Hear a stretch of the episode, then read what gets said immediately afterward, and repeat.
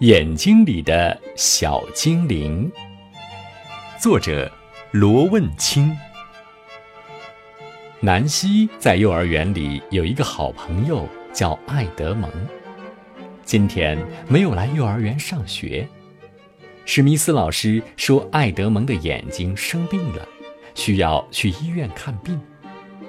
于是，南希也有些担心自己的眼睛会生病。放学回到家，南希对着镜子左看右看，怎么也看不出眼睛为什么会生病。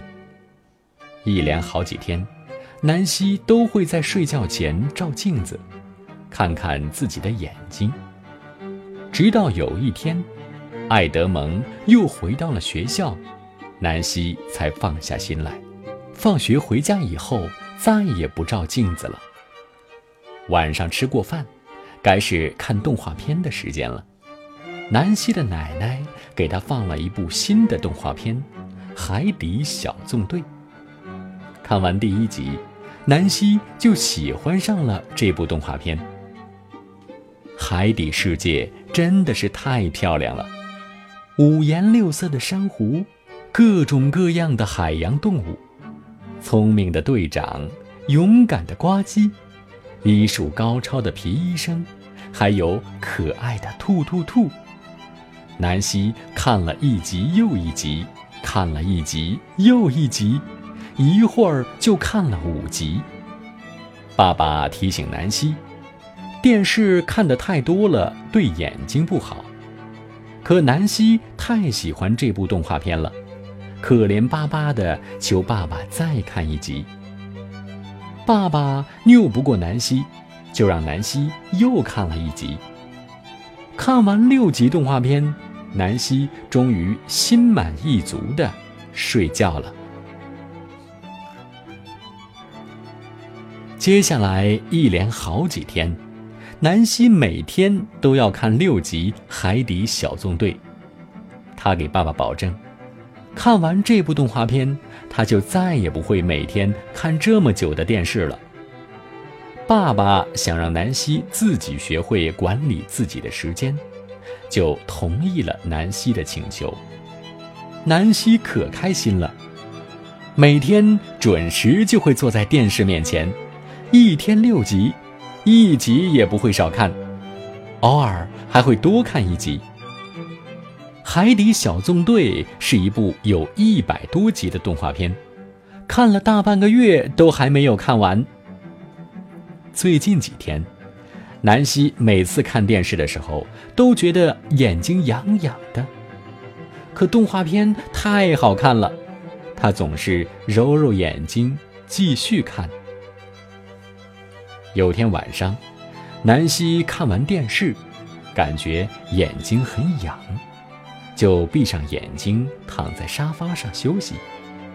迷迷糊糊的时候，他感觉自己的眼睛越来越痒，好像有很小很小的东西从眼睛里飞了出来。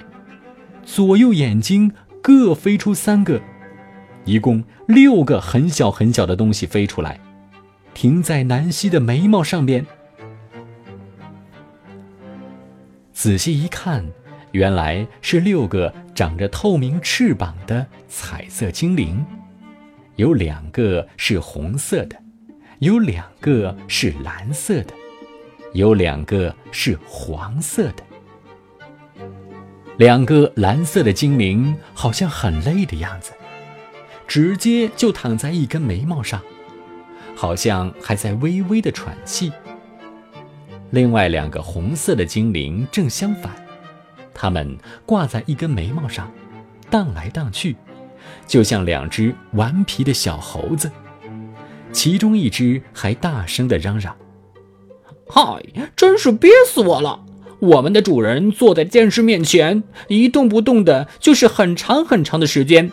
我们俩也就只有一动不动的保持一个姿势。现在终于可以放松一下了。”躺在眉毛上的蓝色精灵叹了一口气：“哎，你们俩主要负责眼球上下左右运动的，如果不经常运动，那些肌肉组织就得不到锻炼，也就得不到营养。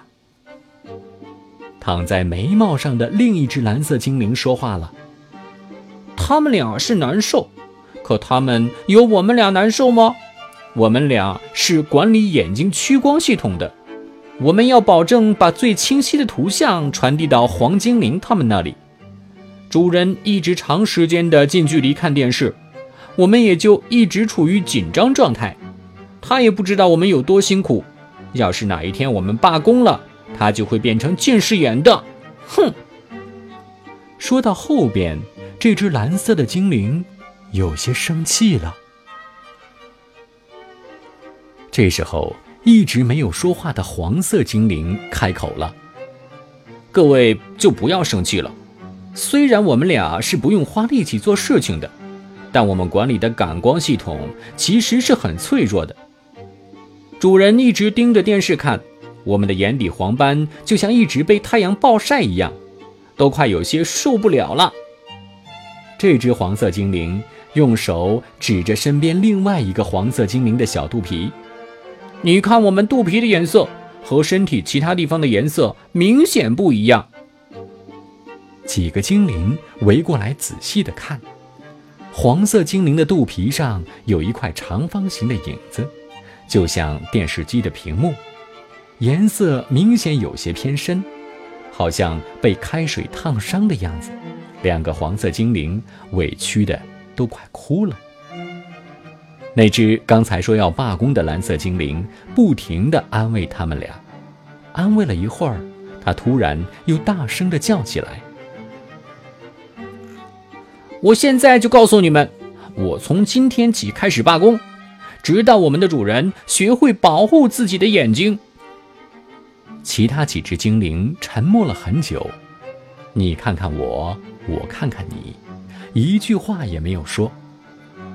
这个时候，南希觉得有些生气，他想，自己应该说点什么。他大声地叫道：“我不许你们罢工！我们绝对不许你们罢工！”结果，几只精灵一下子全都不见了。南希扭转脑袋，到处去找，他这才发现自己刚才是在做梦。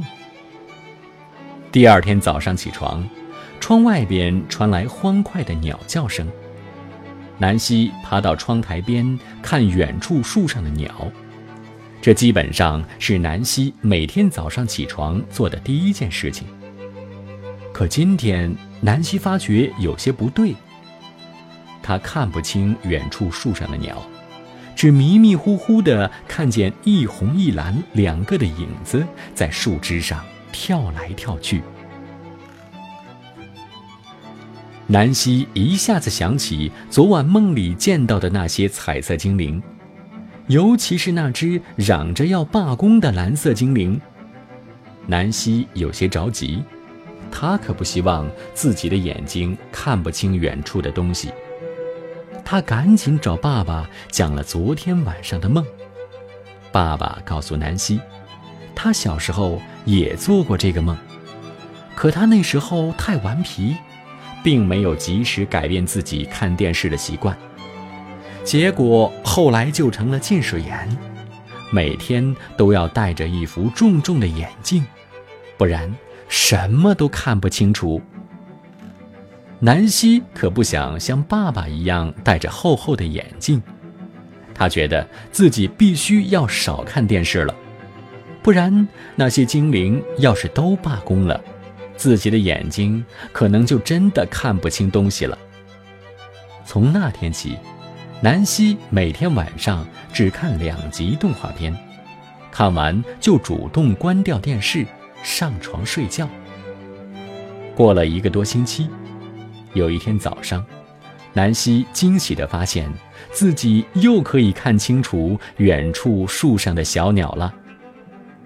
那天晚上睡觉的时候，南希又看见了那几个彩色精灵，他们坐在南希的睫毛上荡秋千，一边欢快地唱着歌，唱的什么听得不太清楚，只听见最后一句是。